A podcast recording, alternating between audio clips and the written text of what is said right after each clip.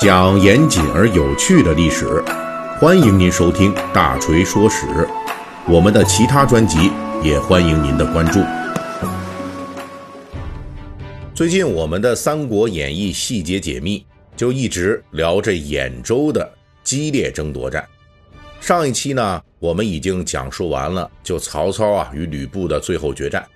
在此战之后，兖州的战局可以说是大势已定了。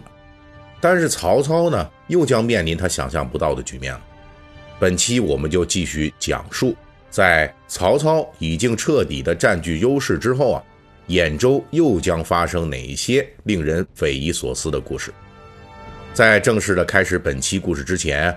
大锤依旧要代表我们团队，向此时此刻仍旧战斗在抗击新冠肺炎一线的广大逆向前行者们致敬。好，书归正传啊，当公元一百九十五年，兖州东路战线爆发的这夏收大战，最终以曹操军大获全胜告终之后啊，不肯彻底赔光本钱的吕布，就立即选择了向东撤退。吕布军的撤退路线大致还是从山阳郡向东，就经过自己驻扎的东民，一路向东进入到了徐州境内。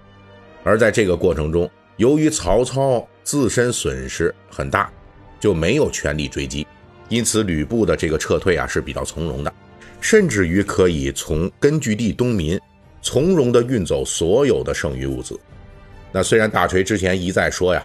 这吕布军已经是粮草几乎见底了，又碍于与这兖州土著豪强的同盟关系，他没法像曹操那样啊，一次一次的刮地皮。但是呢，经过几次大败损失之后啊，吕布军的人马也是折损了不少。那他的这种人数的减少呢，也让他这粮草消耗就跟着降低了。这个呢，算是不幸当中的一个安慰吧。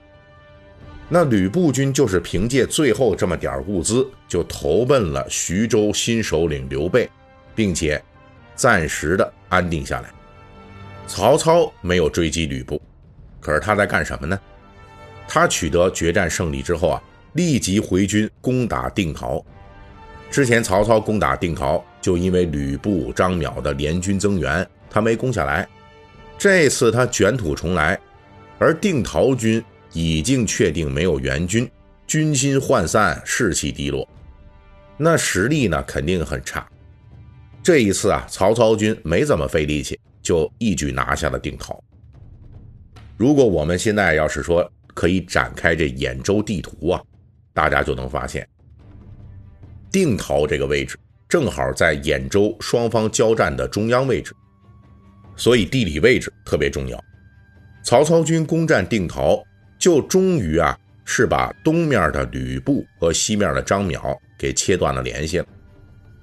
那不去追吕布，而是掉头打定陶，这说明曹操此时还不知道，其实吕布军在决战失败之后啊，已经是下决心直接退场了啊，不想跟你打了。曹操这边还是按照吕布和张邈要围绕兖州，跟他死磕的这个节奏来作战。他不知道啊，即使他不切断定陶这个联络点，吕布也不可能回来增援张邈了。他已经一路向东跑掉了。不过虽然没有说掌握这个关键信息哈，但是曹操军在控制定陶之后，也知道目前已经占据了充分的主动。这时候的麦收啊也抢得差不多了。在夺占定陶之后，曹操军分别攻打张邈、吕布控制的其他各县。作为反对曹操联盟的另外一个重要力量，这时候的张邈又在干什么呢？这是一个很有意思的讨论话题了。因为在小说《三国演义》里，罗贯中把曹操与吕布的决战跟之后曹操攻占定陶的这两次作战合并为一次，就虚构了定陶之战。而结果呢，这吕布跟历史上一样是中了河堤的埋伏，然后就战败逃走了。陈宫与吕布合兵撤离定陶，张邈就直接投奔淮南的袁术去了。但是从兖州地图来看，张邈这一段行踪非常的诡秘，因为他并没有参与吕布、陈宫联军对曹操的决战。也就是说，当吕布军决定离开兖州另逃他处的时候，这张邈啊还在陈留呢。他并不知道吕布军最后还是把他们这边给卖了。而按照之后正史的记载，当曹操攻打定陶，同时分兵攻打兖州其他各郡县的时候，张邈已经跟吕布军会合了。此时张邈已经在吕布前往徐州的军中了，而西面的张邈根据地啊是陈留郡，则由张邈的弟弟张超镇守着这个陈留郡。曹操从攻占定陶到控制兖州其他各地啊，大约用了两个月。到了公元一百九十五年的农历八月间，曹军终于是杀上了陈留郡，而张超并没有在陈留郡的首府陈留与曹操军开战。按照历史记录啊，他是带领着张邈的全族及军队退守陈留南面很近的雍丘城。然后曹操军就把雍丘城给团团包围了。从这一连串割裂的张邈行踪来看，大锤推测啊，在吕布军战败之后，这个在他撤退的时候，实际啊也是有陈宫的部队啊，呃一并行动的。张邈通过陈宫提供的消息以及定陶陷落的战报，应该已经迅速的做出了判断，就是曹操啊现在已经占据了兖州的绝对优势。自己的这兵力是无法跟曹操抗衡的，而吕布军已经是一去不回了，所以他很可能是把自己的主力人马委托给了弟弟张超控制，自己带领少量亲信队伍，就星夜从兖州西部跨越大半个兖州来追赶吕布军。从这时间上来看，此时的曹操还顾不上攻打张邈，他正忙着占领定陶，并且控制其他的兖州郡县呢。但是在这个大约两个月的时间里，张邈军并没有逃走，而是缓缓地撤退到了距离陈留很近的雍丘，并且呢在此地坚守，一直是等到曹操军收拾平定了兖州全境，再全军围困雍丘。那为什么张邈在曹操大敌当前的时候还有闲心跑去追赶吕布呢？他怎么不像吕布那样？说安排自己的人马直接就从陈留跑路呢？从动机上来求啊，他跟吕布不一样，因为吕布的兵州军一直就属于流浪部队啊，属于这个以战养战，哎，打哪走哪，没有自己的地盘。从张扬到袁绍啊，一直寄人篱下。但是张邈不一样，他是有诸侯之梦的，所以他轻易不肯放弃陈留，就是因为。他是这里的豪强代表，离开这儿，他的基本盘就没有了。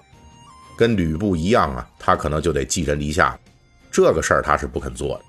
而且经营了这么久，张邈军的物资也多啊，坛坛罐罐这个张邈呢，他也舍不得呀，不能像吕布一样说穷的叮当响，见事儿不妙，咱们撒腿就跑，这是不行的。那么，既然张邈不肯轻易的舍弃陈留，那为什么他自己不坚守陈留，又单独跑出来找吕布呢？其实张邈啊，不仅仅要找吕布，他还想找袁术。他的如意算盘是自己弟弟张超那边顶住曹操军一年半载的，然后自己从袁术那里拉来新的援兵，再联合吕布反攻兖州。当然，这个战略啊。虽然看起来不错，确实有隐患的，那就是像吕布这种啊这么强的，他都没有撑过一年就被曹操给打败了。他弟弟张超带领孤军能守住雍丘这么长时间吗？这个张邈啊，显然也是预估到了这一点。那他还有最后一张底牌没有出呢，这时候就能派上用场。这究竟是什么样的底牌呢？下一期的《三国演义》细节解密，大锤继续为您讲述。好，今天我们就讲到这儿。如果您喜欢听我的节目，可以微信搜索添加四四七九二五八零三一七八，让我们的小助手拉您进入大锤粉丝群，也可以关注我们的“大锤说史”同名公众号。